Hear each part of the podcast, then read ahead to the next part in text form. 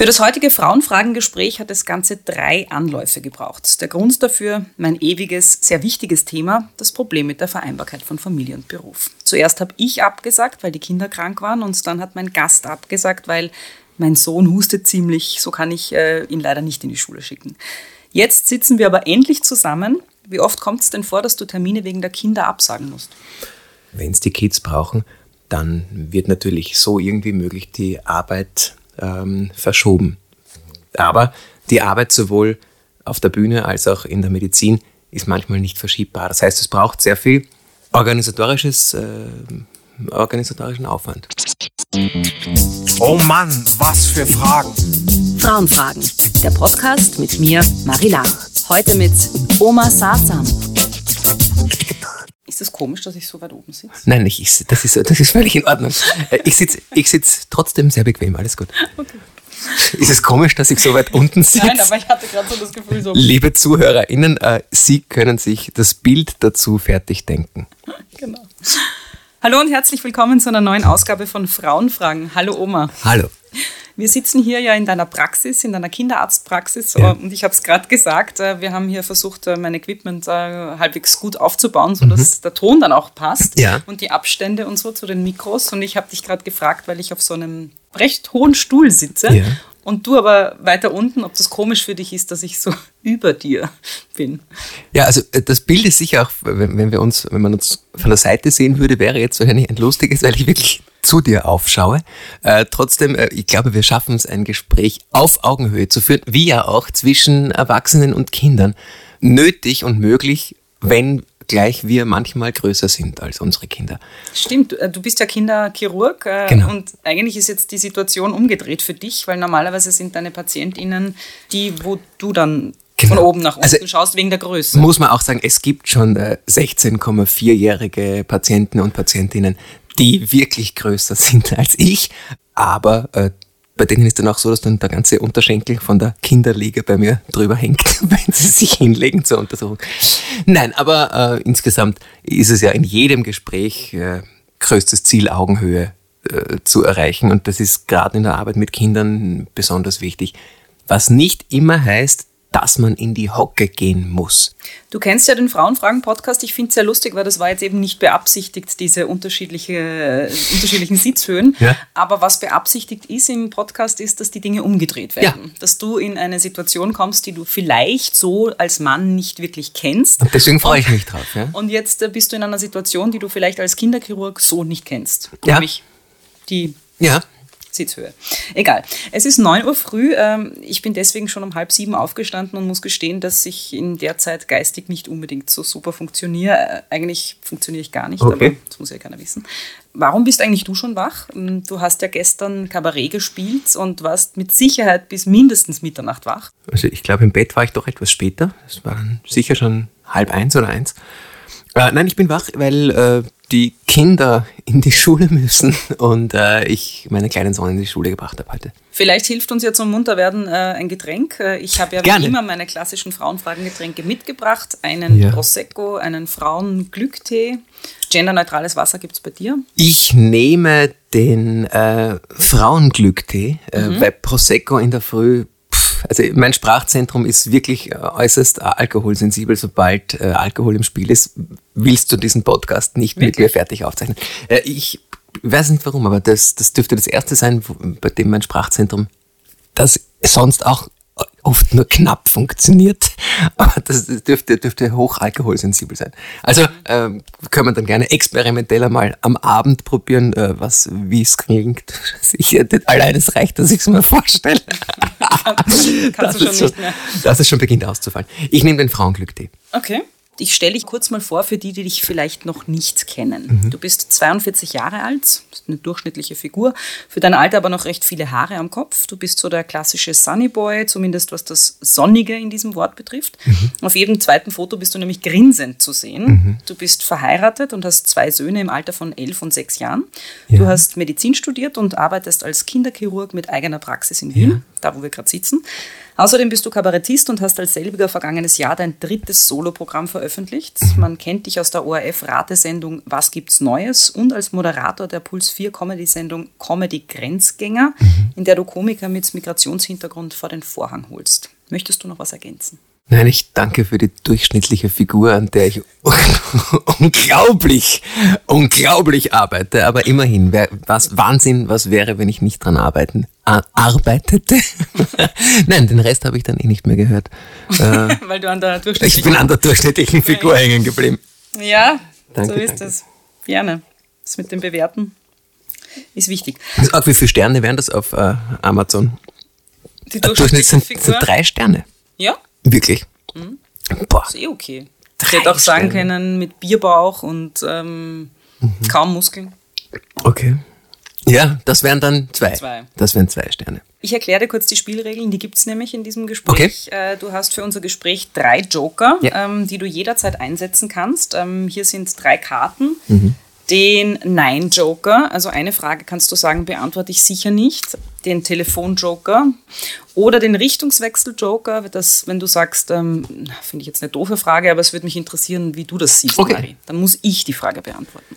Das kann ich jetzt über den gesamten nächsten, den, den restlichen Podcast. Ja, genau. Ah, gut. Du darfst jeden Joker nur einmal einsetzen Ja. und wenn du gar keinen verwendest, dann kriegst du am Schluss einen Preis. Okay. Wir gehen jetzt auf den roten Teppich. Mhm. Dort werden nämlich immer die sehr schlauen Fragen gestellt ähm, und vor vor allem Frauen kriegen dort sehr schlaue Fragen. Okay. Am roten Teppich. Du schaust für dein Alter immer noch unglaublich jugendlich aus. Was sofort auffällt, ist eben dein verschmitztes Lächeln und deine freche Art. Wie schaffst du es denn so jung zu bleiben? Hast du irgendwelche Beauty-Tipps für uns? Ich glaube, das ist lediglich die Arbeit mit der, äh, mit der eigenen Familie und dass ich versuche, mir die Kindlichkeit von meinen Kindern abzuschauen.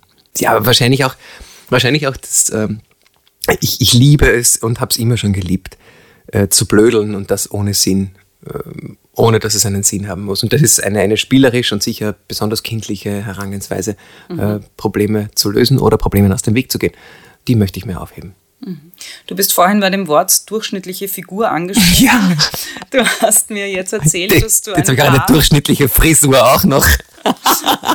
ja, Ja, eine durchschnittliche Frisur. Gut. für dein Alter auch entsprechend Ja. eigentlich so ein bisschen angegraut schon. Angegraut, richtig. Vorne leicht aufgestellt, damit es noch ein bisschen Damit es jugendlich, Jugendlich wirkt. wirkt. Aber das habe ich schon mit 18. Ja. Ja. Ich habe da, ich habe, da habe ich mich nicht, bin ich stehen geblieben. Also das, da ist ein gewisser Entwicklungsverzug anscheinend, dass ich mich seit 18 mit der Frisur nicht mehr weiterentwickelt habe. Aber eben äh, die, die Farbe äh, macht den Rest. Äh, Wie zufrieden bist du dann mit deinem Aussehen? Äh, sehr. Ja? Mit meinen drei Sternen bin ich sehr zufrieden.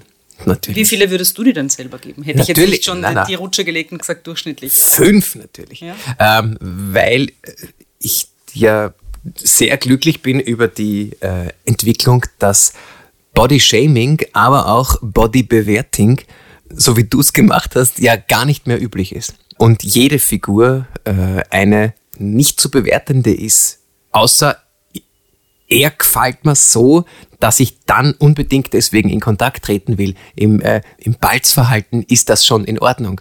Aber sonst finde ich, also ich stelle mir jetzt vor, ich spaziere mit den Kindern die Maria-Hilfer-Straße entlang und schau und sag, schau mal, mein Sohn, da ist jemand mit einer durchschnittlichen Figur und da ist jemand mit einer schlechten, der ist blatt und da ist jemand mit einer Topfigur, der ist schlank, weil da hole ich wieder Klischees heraus äh, und gebe den Kindern oder, oder definiere etwas, was äh, ich eigentlich, das will ich in der heutigen Zeit nicht definieren. Wie wichtig ist dir denn Mode?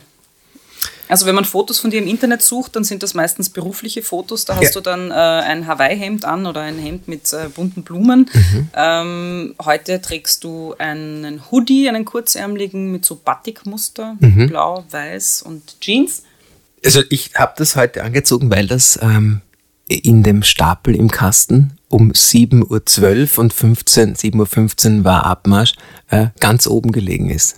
Das heißt, das ist das oberste vom Hosenstapel und das oberste vom Leiberlstapel. Ja, es hätte eine andere Farbe werden können, die äh, durch die Reihenfolge der Abnahme vom Wäscheständer definiert wurde. Also mir ist Mode ähm, Nicht wahnsinnig wichtig. Findest du nicht, dass du langsam zu alt bist für Kapuzenpullover? Ja, ich mein, war ich jemals im richtigen Alter für so eine weite Skaterhose mit 14? Ich weiß es auch nicht. Äh, Ich Aber so dein Elfjähriger hat noch nie was gesagt zu Papa. Nein, eigentlich noch nicht. Nein, mir war die Mode in der Schule schon verhältnismäßig wurscht. Da gab's aber auch schon diese, du musst eine 501er Hose tragen, die muss bis zu den Schuhen gehen. Und wenn sie zwei Zentimeter über Schuh ist, dann, dann bist du gewachsen. Ich Wir weiß nicht, was sind ja dieselbe Generation. Ja, das Ja. stimmt. Die 501er war bei mir auch. 501er und dann was aber, hey, Karottenschnitt, das tragt man nicht. Äh, ich habe gar nicht gewusst, dass es einen Karottenschnitt gibt. Was ist ein Karottenschnitt? Und ist, also so gesehen, äh, hat mich sicher seitdem eine gewisse Wurstigkeitshaltung begleitet, mit dem wahrscheinlich gewissen Glück, dass meine Eltern mir die Sicherheit gegeben haben, äh, dass Mode wurscht ist. Und das haben sie dadurch allein schon definiert, dass sie mir in der ersten Klasse Gymnasium eine Hose angezogen haben, die statt dem Hosentürtel eine Mickey Maus aufgestickt hatte. Äh, Und trotzdem habe ich die erste Klasse irgendwie überlebt. Äh, Ich vermute, dass das eine Mädchenhose war. Okay. Das ist möglich. Und dass man damals definiert hat, das ist nämlich auch ein spannender Punkt, oder? Ja, wollte gerade sagen, was ist eine Mädchenhose? Ja, eine Mädchenhose ist eine, die braucht kein Hosentürl, sondern eine Mickey so. Wer, wer weiß, wäre alles anders gekommen, wenn meine Eltern mir diese Hose nicht angezogen hätten. Vielleicht wäre mir dann Mode jetzt wichtig. Kennst du Mom Jeans? Weißt du, was das ist? Mom Ja? Jeans. Mom kenne ich nur als Schnuller. Nein, nicht Mom mit M-A-M, sondern Mom Jeans. Mom Jeans. Sagt dir nichts. Sollte ich sie kennen. War längere Zeit in Mode. Ich glaube, es ist noch immer in. Die haben aber auch einen Hosentürtel. Was hat Mom Jeans als zu Mom Jeans gemacht? ähm, dass man gesagt hat, das sind Hosen, die ein bisschen weiter raufgehen, die kaschieren dann den After Baby Ja. Body, so alles, was man nicht sehen will, Ja. sind ein bisschen weiter. Okay. Mhm. Gibt es auch Tight Jeans? Das weiß ich eben nicht. Das Das, müsstest ja du wissen. Na, weiß ich auch nicht. Ach so, weil dir vor allem- Mode wurscht ist. Vor allem, wie, wie würden, eben, Mode ist mir wurscht. Und wie Schwierig. würden die aussehen? Ich glaube, es gibt mittlerweile Dead Nein, wurscht, aber das muss man auch, muss man auch äh, richtig stellen. Ganz wurscht, stimmt nicht. Äh, also, was, was man vielleicht gesehen hat, ich, ich trage schon gern blumige Sachen. Und das ist gerade in der Öffentlichkeit und auf der Bühne, finde ich, bei all dem Grau und der Schwere, die wir immer wieder äh, doch durchs Leben getragen und ins Leben ge gebracht bekommen, versuche ich zumindest äh, durch, das, durch das Blumige, wenn ich mir dann auf den Ärmel schaue und meinen durchschnittlichen Bizeps betrachte, dann freue ich mich, wenn da zumindest eine Blume drauf Das ist. hat schon ein bisschen geschmerzt, oder? Durchschnittlich, das hat sehr wehgetan. Also durchschnittlich hat wehgetan. Aber diese Bewertung so generell äußerlich, die kennst du nicht, oder? Naja, äh, ich bin kein Freund davon. Äh, Im Gegenteil, ich bin, ich finde, man, man muss ja das Äußerliche und die Unterschiede, die wir ja sehen, wahrnehmen dürfen. Finde aber, Wahrnehmung soll nicht primär zu einer Bewertung äh, werden. Und genau da sind wir ja schon sehr schnell bei, bei Vorurteilen und Klischees. Ich weiß nicht, ob du da hin willst mit mir, ist mir aber wurscht. Äh, weil ich finde Vorurteile und Klischees, dass du jemanden siehst, der aussieht, wie er aussieht, die aussieht, wie sie aussieht, macht etwas mit dir. Du hast ein gewisses Bild, eine Erwartungshaltung. Und ähm, aus einer Erfahrung heraus, aus einem Vorurteil heraus, aus einer Erzählung heraus, die vielleicht auch nichts mit Erfahrung zu tun hat, machst du dir dein Bild, wie diese Person sein könnte.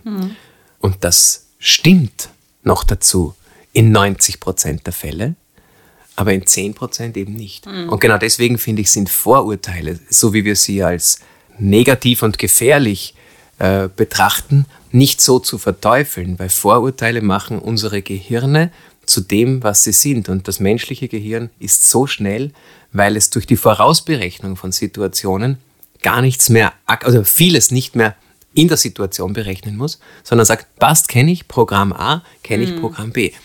Und das Bewusstsein muss ich aber haben, dass wenn ich ein Vorurteil habe, dass ich mich dann regelmäßig aber auch durchs Einschalten des Gehirns wieder davon äh, abwenden muss und sagen muss, da gehört es aber korrigiert.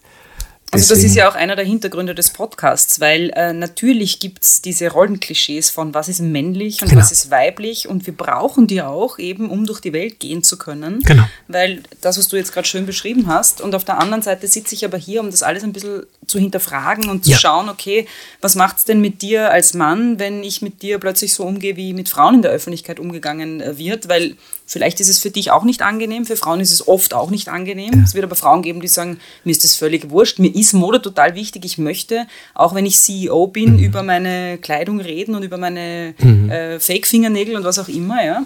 Ähm, über all das finde ich ist wichtig, dass wir reden, Ja. aber es immer hinterfragen auch. Und jede und jeder, der dazuhört, soll machen damit, was er oder sie möchte. Genau, äh, da sagst du das Wichtige, das Vorurteil beschreibt eine Gruppe.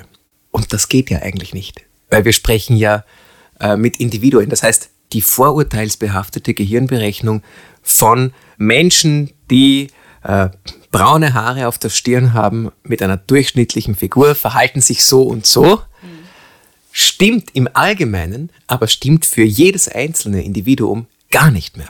Und deswegen für die Berechnung der Allgemeinheit, vielleicht ist es so noch ein bisschen klarer, ist das Klischee wichtig. Aber für die Gehirnberechnung des Individuums ist lediglich das Individuum entscheidend. Und deswegen das, glaube ich, müssen wir, das müssen wir aufbrechen.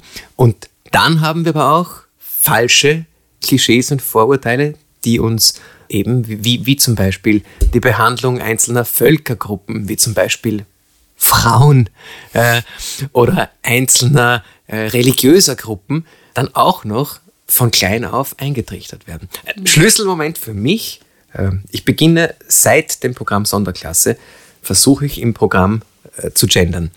Und es gelingt mir Das ist mir manchmal. gestern aufgefallen. Nein, du hast das durchgezogen. Ja, aber manchmal auch nicht. Also ich, ich, es ist äh, ohne, ohne Vollständigkeitsanspruch. Versuche darin besser zu werden, weil es gab so einen Schlüsselmoment. Ich habe mit einer lieben äh, Kollegin, einer Kinderchirurgin telefoniert und die hat gesagt, weißt du was?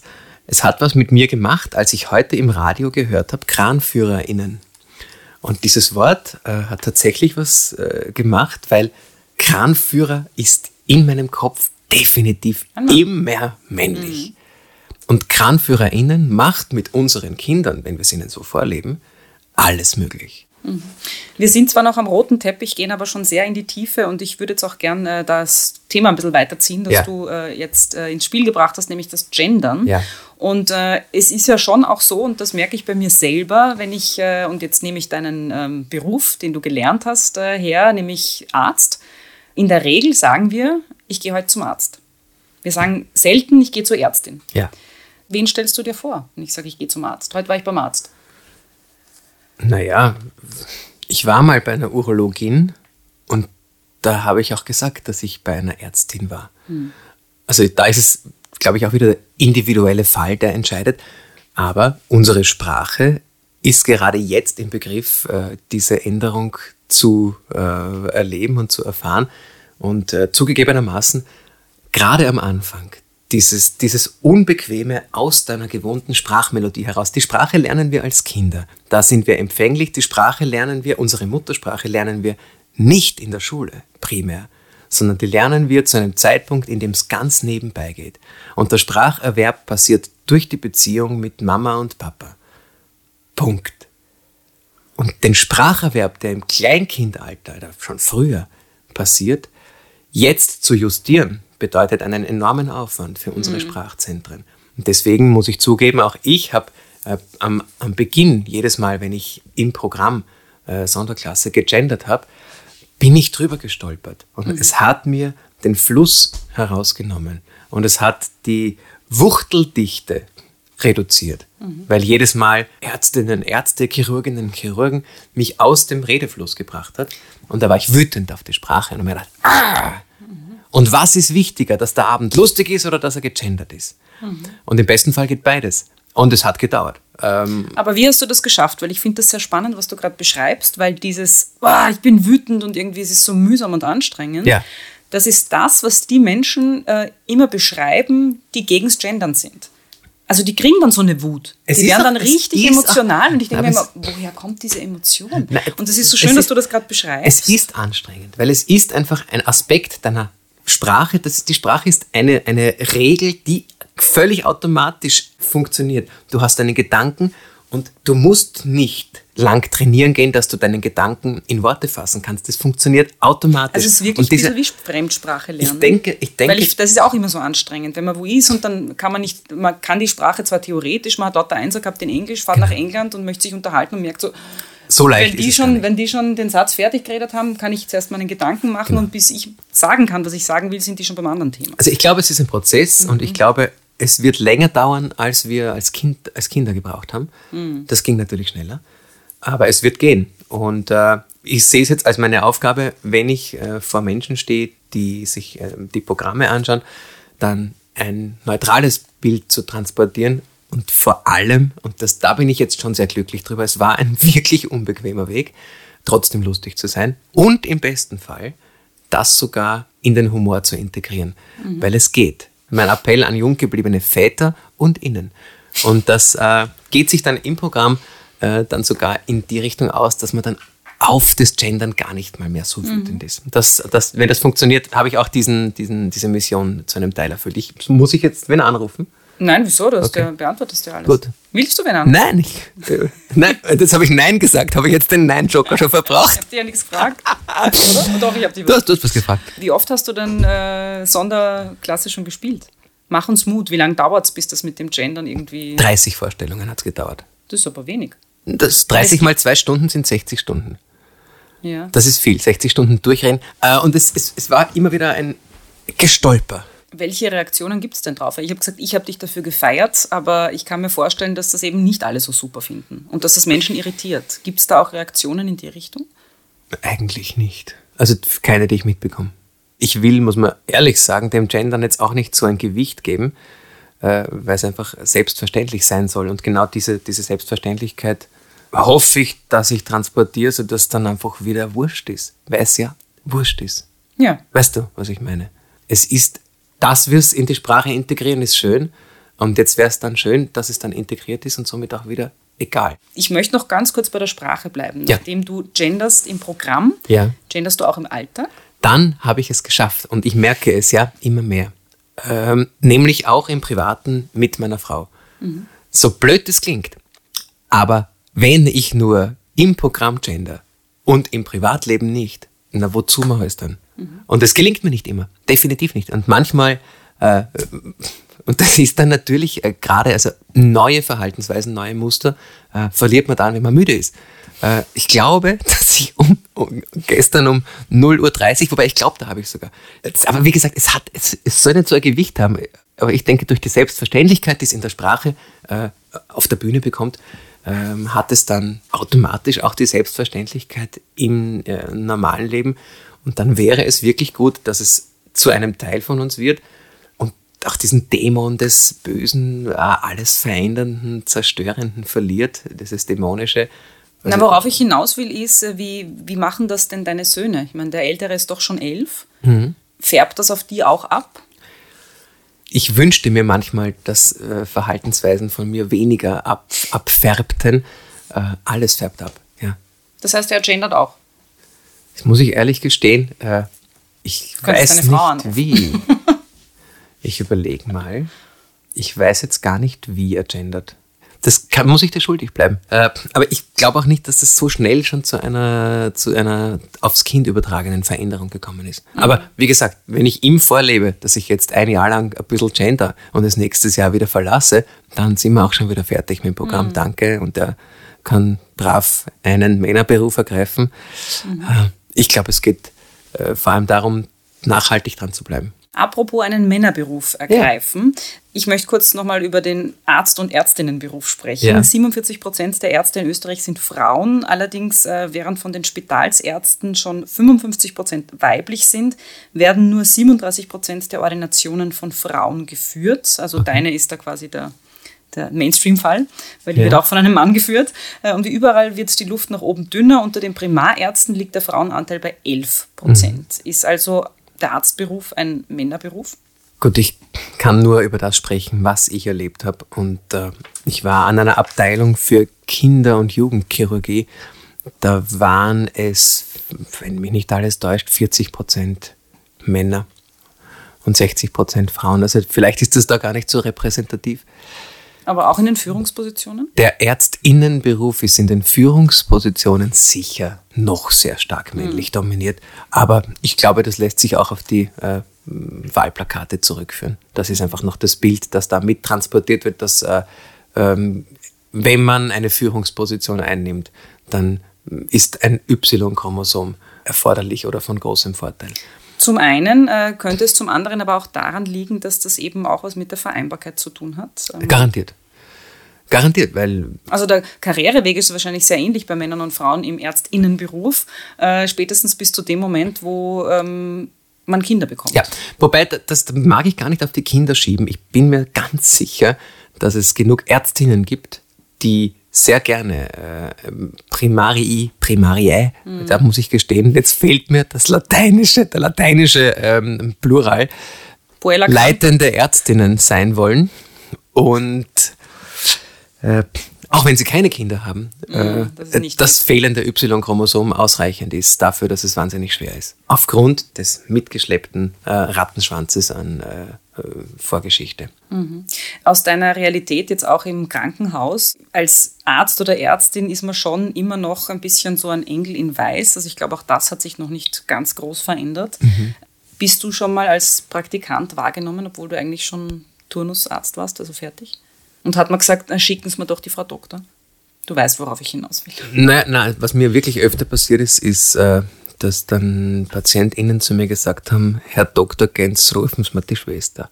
Schon? Weil sie gewusst haben, äh, in, äh, also, ich mein, gerade in, in Abteilungen, durch die du kurz durchrotierst, selbst wenn du dich medizinisch sehr hineingetigert hast, allgemeine Abläufe sind dir nicht immer bewusst und äh, sind dann oft dem Pflegepersonal deutlich bewusster.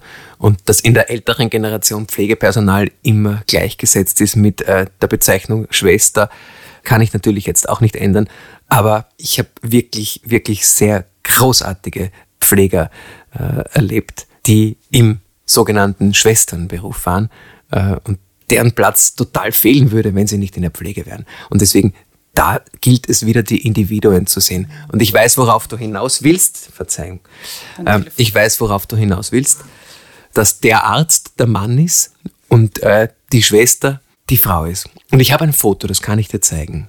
Da habe ich vor drei oder vier Jahren eine Zahnpasta-Tube einer sehr renommierten Zahnpasta-Marke fotografiert. Ich sage jetzt keinen Namen, aber Elmex hat auf die Rückseite der Tube geschrieben. Zu weiteren Informationen fragen Sie Ihren Zahnarzt oder Ihre Zahnarztassistentin. Und das muss man sagen, das ging anscheinend mhm. vor vier Jahren noch, mhm. aber aus heutiger Sicht ist es natürlich schräg. Und ich glaube, dass es aber vielen nicht einmal auffällt, dass das komisch ist. Sie haben es dann korrigiert. Jetzt steht drauf, fragen Sie Ihr zahnärztliches Praxisteam. Genau. Also ja, natürlich, äh, auch da haben wir noch mit, mit äh, alt hergebrachten Klischees zu arbeiten. Äh, Aber du bist jetzt noch nie nicht ernst genommen worden, weil du ein Mann bist als Arzt. Dass, dass mir primär ähm, Kompetenz nicht zugestanden wurde, ist mir nicht passiert. Das ist sicher mhm. äh, als Ärztin viel häufiger der mhm. Fall. Na, wahrscheinlich auch, weil wir gewohnt sind, dass Männer uns die Welt erklären. Also jetzt eben nicht nur im Arztberuf, da musst du ja auch viel erklären. Mir die kleine Welt, meinen Körper und so mhm. weiter erklären. Und wenn ich aber Medien konsumiere, sind es halt auch sehr oft die Männer, die uns, oder Männer, die uns die Welt erklären. Ja, stimmt mhm. sicher. Ich möchte noch ganz kurz beim Medizinerberuf bleiben. Ja. Es gab eine Umfrage. Medizinerinnenberuf. Danke, dass du mich äh, korrigierst, finde ich sehr wichtig. Ähm, und auch hier an dieser Stelle nochmal gesagt, das mit dem Gendern, weil das wird dann immer so, wie soll ich sagen, es wird oft so ausgelegt eben, aha, jetzt hast du das auch nicht gemacht. So, siehst du das? So. Habe ich ja gerade, ja. Ja, ja, genau, das, was du gemacht hast. Und ich finde auch gut, also wirklich danke, das meine ja. ich nicht, meine ich völlig ironiebefreit. Richtig, weil warum ähm, sollte ich wegen deines Geschlechts dich nicht korrigieren? Genau. Das wäre ja wäre ja grundsätzlich ja. auch diskriminierend. Nein, aber ich finde es dann auf der anderen Seite auch wieder so, wichtig ist, dass man das Bestreben hat, es zu tun. Richtig. Und wenn man es aber von 100 Mal nur 88 richtig. Mal tut, auch richtig. Völlig korrekt. Ich sage auch super. Aber ja. eben, wir können ja voneinander Korrekt. lernen und man darf Menschen ruhig darauf hinweisen. Sagen, du, eigentlich heißt es aber Genau. Worauf ich hinaus wollte, ähm, es gab eine Umfrage und herausgekommen ist, dass die Vereinbarkeit von Familie und Beruf bei Österreichs ÄrztInnen als größtes Karrierehindernis gesehen worden ist. Und in dem Fall habe ich gegendert, aber es ist falsch, weil es äh, mhm. haben, haben vor allem die Frauen gesagt. Wirklich? Für Frauen im ärztlichen Beruf äh, gibt es größere Karriereeinbußen durch Kinder als für Männer. Äh, wie hast denn du das erlebt? Du warst ja in Karenz. Ja. Beide Male? Ja, extrem schwierig und aufwendig. Und äh, ich traue mich sogar sagen, dass es schwieriger war für mich, mhm. weil klar war, dass ein Mann nicht in Karenz geht. Und da war es äh, bei dem, beim Bestreben, in Karenz zu gehen, noch ein bisschen schwieriger, vermute ich, weil niemand in, in dieser Abteilung die Erwartung hatte, dass ein Mann in Karenz gehen könnte. Und da muss man sagen, das ist aus heutiger Sicht elf Jahre her. Mhm. Magst du kurz die damalige Situation beschreiben? Wie hast du gearbeitet? Du warst angestellt? Vollzeit in, einem, in einer Abteilung, in der wir alle gebraucht wurden, in der es damals schon wahnsinnigen Personalmangel, mhm. Ärztinnenmangel gab. Und zu dem Zeitpunkt gab es natürlich auch schon das Argument, jede und jeder an der Abteilung ist nötig, sonst das stemmen wir und da heben das nicht, wenn 20 Kinder gleichzeitig in der Kinderambulanz warten. Und dann als Vater in Karenz gehen zu wollen, war wahnsinnig schwierig, weil es war, es war nicht üblich, dass Männer in Karenz gehen. Und ich wollte natürlich und hatte das Glück, dass wir es uns leisten können. Auch nicht wahnsinnig leicht, aber es ging sich aus. Und das ist, das ist ja der nächste Punkt. Nicht alle können sich's leisten, so sehr man sich's wünscht. Also das ist, soll jetzt auf keinen Fall, äh, sollen sich jetzt Väter angegriffen fühlen, die es einfach nicht schaffen. Mhm. Weil natürlich braucht die Familie was zu essen. Und nach wie vor ist es so, dass es ein Ungleichgewicht in der Bezahlung gibt zwischen Männern und Frauen. Und das führt eben dazu, dass dann die Väter, die vielleicht gerne würden, gar nicht können. Mhm. Und deswegen, ich war in der luxuriösen Position, dass wir es uns knapp, aber doch ähm, leisten konnten, ohne unsere Leben groß umzustellen. Und musste da trotzdem durch viele Instanzen äh, mit zittern bis zum vorletzten Tag, ob das überhaupt ist, dass ich in Karenz gehen kann. Und ich wollte, abgesehen davon, dass ich meine Kinder mitkriegen wollte, natürlich auch, dass meine Frau, ähm, die ich für die mit Abstand beste Logopädin äh, der Welt halte, aber vielleicht glauben das alle Logopädinnen Männer, ähm, ich, wollte, dass sie wieder eine Chance hat, in ihr Berufsleben einzusteigen. Mhm. Woher kommt denn das, dass du gerne in Karenz gehen wolltest? Dass du sagst, ich wollte meine Kinder erleben? Weil das ja. ist ja etwas, was ich, äh, also das ist ja das, was ich hier versuche zu ergründen, weil das was ist, was ich eigentlich nicht nachvollziehen kann, warum dieses Bedürfnis bei Männern so schwach ausgeprägt ist, beziehungsweise warum es so viele Ausreden gibt, es denn eben nicht zu machen. Naja, es ist, es ist schon auch anstrengend. Naja, eh, aber für mich als Frau ja auch. Ja, eben, aber äh, natürlich. Aber ich habe das Gefühl, mir bleibt als Frau gar nichts anderes über. Also da ist ja wieder der umgekehrte Fall. Wenn ich sage, ich will nach einem Monat wieder arbeiten gehen, werde ich schief angeschaut. Wie, wie kann das sein? Du bist ja Frau. Das ist wieder das Klischee, das dich einholt. Hm. Natürlich, es ist anstrengend. Ich habe das, äh, ich, sage das im Programm äh, ja auch. Ich habe mir erwartet, dass ich das Zimmer aufräumen kann, die Steuererklärung mache und mich endlich mal ausschlafen kann. Mhm. Und es schaut noch immer aus und es ist elf Jahre her. Mhm. Ähm, und du kommst dann, du kommst natürlich an deine Grenzen. Und das finde ich aber andererseits ist das Schöne, was uns, was uns unsere Kids zeigen. Gerade mit eigenen Kindern kommst du an den Punkt, dass du nicht mehr auf alles eine Antwort hast. Es ist nicht mehr alles so eindeutig, es ist nicht alles schwarz und weiß. Und da gilt es, glaube ich, dran zu bleiben, äh, dran zu arbeiten. Und ich glaube trotzdem, der, das Bestreben bei mir, ich kann es nur für mich sagen, nicht für die Allgemeinheit sprechen, äh, war, ich war sehr gerne für alle Kinder da, die Versorgung gebraucht haben, medizinische Versorgung gebraucht haben. Und da gab es schon so einen Moment, an dem ich mir gedacht habe, es kann doch nicht sein, dass du für alle Kinder, die was brauchen, die aber nicht deine eigenen sind, gerne da bist und für deine weniger gern da sein darfst. Mhm. Das war sicher bei mir der Schlüsselmoment, der gesagt hat, nein, natürlich will ich meine Kinder mitkriegen und für sie da sein. Mhm. Und es war urcool. Wie lange warst du jeweils in Karenz? Bah, das ist so lange her. Ich glaube, jeweils sechs Monate. Das ist aber mehr als die meisten der wenigen Väter, die in Väterkarenz gehen. Ja. Bin auch aus der zweiten Karenz, das weiß ich noch relativ genau, in die Selbstständigkeit hineingeschlittert. Und da stehe ich jetzt. Ich glaube, man könnte auch sagen, dass ich aus der zweiten Karenz nie ganz raus bin. Meine Frau auch Wie nicht. viele Frauen eigentlich. Ja. Eben, weil die Kids ja nach der Karenz nicht fertig und draußen sind und das ja auch nicht das Ziel ist, um Gottes Willen. Sondern ich habe das Gefühl, dass ich nach der zweiten Karenz ähm, hatte ich so die Erwartungshaltung, so, und wann ist das jetzt vorbei und wann, wann, wann geht es jetzt wieder voll in die Arbeit? Und du bleibst aber. Und wir versuchen es uns jetzt als Familie, ähm, so sehr es geht, so aufzuteilen, dass es sich gerecht anfühlt und garantiert nicht immer gerecht ist. Und äh, es gibt Situationen, in denen ich garantiert weniger für die Kids da bin, äh, als ich es mir wünsche und als sich meine Frau wünscht und umgekehrt hoffentlich äh, in ähnlichem Maße. Aber das ist das, was ich vorher gemeint habe. Es muss in Einvernehmen sich dann gerecht anfühlen. Und das ist viel Arbeit. Wie geht sich das denn aus? Weil du hast vorhin erzählt, nach der Karenz, nach der zweiten, bist du quasi mehr oder weniger und deine Frau auch in sowas wie Karenz geblieben. In einer Zwischenwelt, ja. Genau. Äh, bei dir ist aber das Kabarett dazugekommen. Ja. Also du bist selbstständig als Arzt äh, geworden und das Kabarett ist aber dazugekommen. Das heißt, das, die Arbeit ist ja trotzdem mehr geworden. Du bist viel unterwegs. Ja. Die Kinder sind jetzt nicht mehr so klein. Ja. Aber trotzdem ähm, betreuungsbedürftig, wenn man das so sagen will. Wie, wie geht sich das aus? Mit, ich meine, du wirst ja an die 60 Stunden arbeiten. Ja, man muss halt davon ausgehen, dass ich im Spital 70 hatte und dann erst das Arbeitszeitgesetz begonnen hat zu greifen. Und da wurde unsere Arbeitszeit reduziert von 70 auf 48. Das war schon ein Riesensprung. Das waren diese 22 Stunden extra, in denen ich begonnen habe, das erste Programm zu schreiben. Meine Frau kennt mich natürlich auch schon lange und ich, ich glaube ein kleines bisschen, sie findet mich sympathisch. Äh, und äh, hat schon gewusst, dass ich äh, dann glücklich bin, wenn ich kreativ sein kann. Und war, war dann ganz froh, wenn ich diese 22 Stunden schon auch manchmal mich selbst zu beschäftigen wusste. Und dann war die einzige Konsequenz, dass sich das ausgeht, die Vollzeitanstellung im Spital von 48 auf, äh, habe ich reduziert auf null Stunden. Und bin nur noch selbstständig. Und somit geht sich's doch wieder aus. Ich schaue jetzt auf, meine, auf meinen Spickzettel, Ja. weil wir sind sehr schnell von den rote Teppichfragen abgebogen. Ja. Die Joker liegen auch noch vor dir. War bis jetzt nicht notwendig, oder?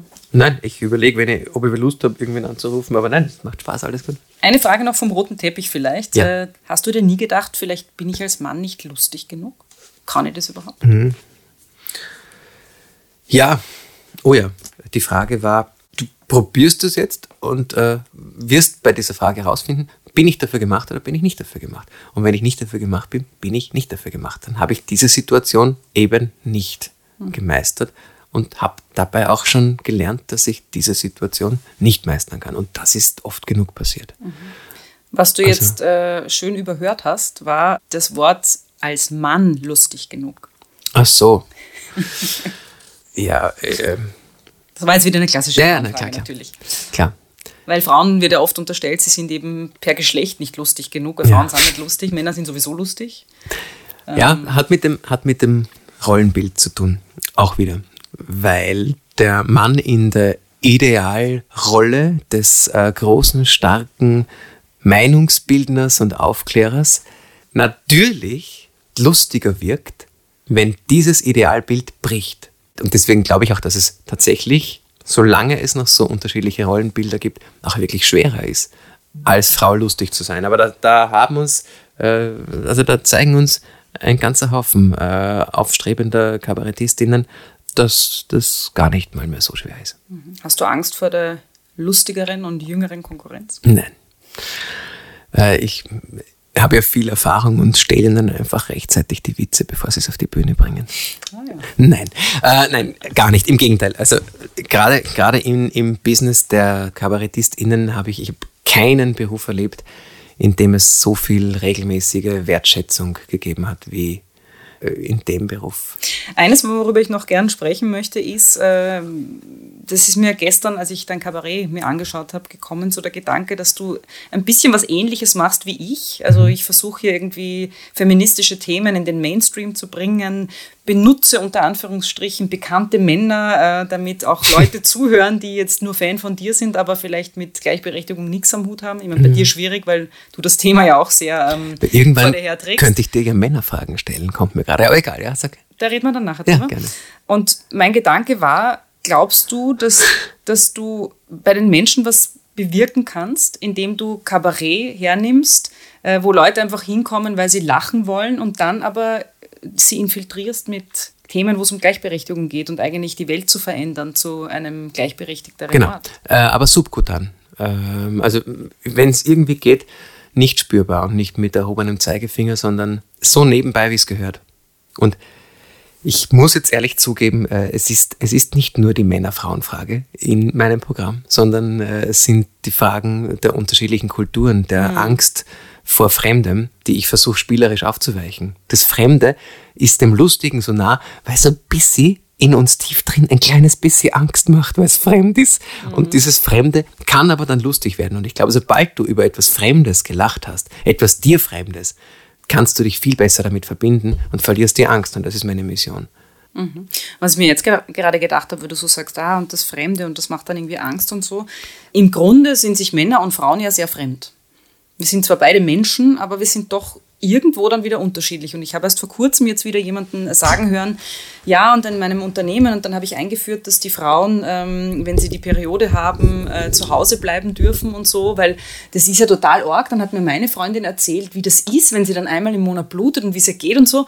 Und jetzt haben wir gerade gedacht, ich fand das schon irgendwie spannend dazu zu hören, weil das klang so, als würde ich jetzt über, weiß ich nicht, Elefanten reden, mhm. ja, wo ich mich auch nicht so auskenne. Man denkt, ah, und wenn die das so machen und so. Glaubst du, dass das bei Männern und Frauen auch ist? Dass da irgendwo eine ureigene Angst steckt vor diesem anderen und dass das vielleicht auch zu solchen Konflikten führt? Ja, ich, ich versuche jetzt wirklich die, die Frage ganz die, groß zu beantworten, weil ich, weil es mir so überhaupt nicht ergründbar ist, warum es diese Ungleichberechtigung gibt zwischen Männern und Frauen, warum es dieses Gefälle in allen Kulturen gibt. Mhm. Und ich habe keine Antwort und ich versuche die Antwort wirklich an allen Ecken und Enden ja. zu, zu suchen und zu finden. Und jetzt ist mir das gerade gekommen, weil du von dieser Angst gesprochen hast vor dem Fremden. Ja, äh, die, die Ungleichberechtigung gibt es. Ich würde jetzt die Angst aber nicht so als Angst beschreiben wollen, weil ich hoffe, dass äh, Frauen, wenn sie Männer sehen, nicht grundsätzlich als erstes Gefühl Angst empfinden und umgekehrt aber genauso wenig. Ich glaube, es ist äh, Spannung, die zeitgleich aber auch wichtig ist, weil dieses ähm, mir Fremde ja durchaus auch etwas sehr Interessantes hat. Und äh, das äh, nenne ich jetzt vielleicht eher das Exotische, doch andere als, als ich äh, Seiende, ist was Spannendes. Du so schön im Kabarett auch mit, dem, äh, mit deinem Schwiegervater aus dem Waldviertel genau. und zuerst war totale Ablehnung und Angst genau. und irgendwann fand das interessant. Und irgendwann äh, wird es interessant. Ja, also ich glaube, man kann jede Unsicherheit, wenn man will, und das sehen wir, äh, wie es in vielen leider weltpolitischen Zusammenhängen immer wieder äh, täglich ist, man kann jede Unsicherheit zu einer großen Angst machen. Und viel, man könnte aber, und das wäre vielleicht das Ziel, äh, dass man die Unsicherheit zu einem großen gegenseitigen Interesse macht. Dann aber bitte äh, Syphilis und äh, HPV nicht unter den Tisch fallen lässt. Äh, wir müssen leider zum Ende kommen, weil ja, die Zeit schon so vorangeschritten ist. Ähm, ich habe trotzdem. Syphilis ist, finde ich, ein schönes ja, Schlusswort. finde ich, also pff, jetzt reicht es dann langsam. Ähm, trotzdem noch zum Schluss vielleicht zusammenfassend, ich nehme dich als Feministen wahr. Würdest du dich auch als solchen bezeichnen? Wirklich, da, dazu müsste ich die Definition eines Feministen kennen. Meine Definition ist die, dass ein, jemand, der sagt, ich bin Feministin oder Feminist, möchte, dass alle Menschen gleichberechtigt sind, unabhängig ihres Geschlechts. Und dass man versucht, seinen Beitrag zu leisten, dass das auch passiert. Aber ist es nicht ungerecht, dass man jemanden, der alles gleichberechtigt haben will, weil das ist richtig, Gerechtigkeit ist, ist ein riesen, riesen, riesen Thema, dann nur als Feministen bezeichnet, weil ich das, das Feminist ja wieder nur die weibliche Seite beleuchtet und dann wieder ein Gewicht in eine Richtung gibt, die ja gar nicht so wichtig in eine Richtung gewichtet sein soll. Weißt du, was ich meine? Sobald ich ähm, den weiblichen Status heben muss, habe ich es noch immer nicht geschafft. Ja, aber das äh, ist die Realität. Ich weiß.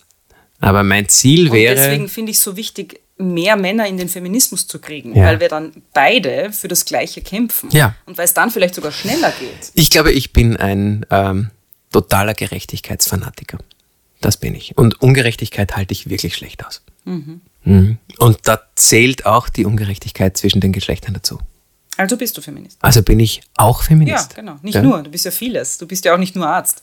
Und Stimmt. du würdest trotzdem sagen, ja, ich bin Arzt. Ja, Und dann würdest du auch nicht sagen, ja, aber ich bin nicht nur Arzt. Ich bin schon auch noch Vater. Ich bin auch äh, Kabarettist. Ich bin auch Musiker. Ja. Und beim Thema Feminismus ist es dann aber den Menschen immer so wichtig, dann auch noch zu sagen, ja, aber das bin ich auch und das. Ja. Nur, nicht, dass ihr glaubt, ich bin nur für die Frauen. Nein, nein, also ich glaube, ich glaube, Feminist, ähm, ich, wie gesagt, es ist eine interessante, sehr interessante Frage, aber dann äh, werde ich mich heute als Feministen wahrnehmen und äh, mal schauen, was das, was das mit der Haltung macht. Ja, schön. Äh, vielleicht noch zum Schluss, eben darauf wollte ich nämlich hinaus mit der Frage nach dem, äh, ob du Feminist bist oder nicht.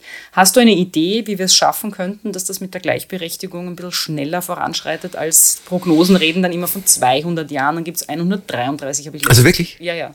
Auf jeden Fall mehr als 100 Jahre wird es noch dauern, in also- dem Tempo, wenn wir so weitermachen. Also ich glaube, wenn ich mir die Entwicklung unserer äh, jungen Generation ansehe, ist meine, wenn du, ich meine, ich, du sagst mir nicht, wer diese Prognosen gemacht hat, dann darf ich wohl selber auch eine Prognose stellen. Und allein durch das Stellen einer optimistischen Prognose bewegst du ja auch schon ja, ja, was. voll. Ich glaube, maximal zwei Generationen noch. Und was müssen wir dafür tun? Das war eher die Frage. Also was müssen wir dafür tun? Unsere jetzige Generation ähm, muss unseren ähm, Kindern und den jungen Generationen vorleben, dass wir zwar aus einer anderen Zeit kommen, aber uns entwickeln können und uns verändern können. Und das ist eben vielleicht die Sprache, das ist vielleicht auch die Lebensweise und das ist auch, dass wir, äh, wir müssen uns die Zeit nehmen und für unsere Kids äh, da sein dürfen. Und es braucht Strukturen, damit wir das als Individuen auch so Es braucht Strukturen. Ich glaube ehrlich gesagt, äh, dass die Quote zwar derzeit nötig, aber eine Symptombehandlung ist. Und manchmal darf man auch ein paar Chemet nehmen. Man muss halt wissen, es ist eine rein symptomatische Therapie. Jetzt kommt's. Das Beste zum Schluss. Welche Frau inspiriert dich? äh, Welche würdest du jetzt gerne vor den Vorhang holen? Dann nehmen wir bitte Michaela Obertscheider, die meine frühere Schauspiel- und äh, Impro-Trainerin ist, äh, die mich, äh, ich glaube, den ganzen Humor habe ich äh, von ihr. Und ich, äh, so viel zum Thema, äh, Frauen äh, sind lustig oder sind nicht lustig. Äh, also da, da haben Klischees in keiner Weise Platz. Äh, ich muss sie fragen, ob sie vor den Vorhang geholt werden will. Aber ich glaube, dass die Kabarettbühnen Österreichs auf sie warten. Und dann ist das vielleicht ein ganz guter Zeitpunkt. Eine Empfehlung jetzt zum Schluss. Super, vielen Dank. Ähm, ich habe hier die Geschenke. Ja, cool, mehrere. Eines. Ich Eins. darf mir eins aussuchen. Ja, ja, genau. Aus der Schatzkiste. Ja, das ist eigentlich wie beim Arzt auch. Ja, voll, voll nett in Wirklichkeit. Also ich fühle mich, weil meine Kinder lieben das, wenn sie zur Ärztin oder zum Arzt gehen, weil sie dann, vor allem bei denen, wo es dann immer eine Lade gibt, ja. Na, bei mir kriegst du einen Luftballon. Magst du einen Luftballon haben? na, das, ich darf ja nicht Geschenke annehmen. Ach so, wirklich nicht? Warum darfst du nicht Geschenke annehmen? Du darfst sie vergeben. Ich bin gespannt. Haarshampoo, Oh ja, aber Farb, was heißt Farbschutzpflegeshampoo? na, damit die Grauen erhalten bleiben. Ähm, Pflegebad habe ich auch noch. Die Schokolade ist schon weg. Ich bräuchte ein Pflegebad für durchschnittliche Haut. Hast du sowas? Nein, ich habe nur für durchschnittliche Körper. Sag mal. Südsee Kurzurlaub Pflegebad. Okay. Ich darf mir das aussuchen, eins, von beiden. ja. Die Schoko ist schon weg. Nein, also dann entscheide ich mich bitte sehr gerne für das äh, Color Glanz Farbschutz Pflegeshampoo. Wollte ich nämlich wirklich schon einmal wissen, Ja, wie das ist. Aus 100% recyceltem Plastik, nämlich auch der Inhalt. Ja, wahrscheinlich. Ich danke dir Danke, Maria. und danke für die Einladung. Ja, sehr, sehr gerne. Du hast nichts gegessen. Hat es zu essen gegeben? Ja, jetzt, jetzt erst. Magst du was? Na, danke. Das war Frauenfragen, der Podcast mit mir, Marie Lang. Mischung, Tonstudio Wunderbar. Besonderer Dank geht an Elisabeth Gollackner, Andreas Gstettner, Philipp Preuß, Klaus Thüry und alle Frauen, die mich tagtäglich inspirieren.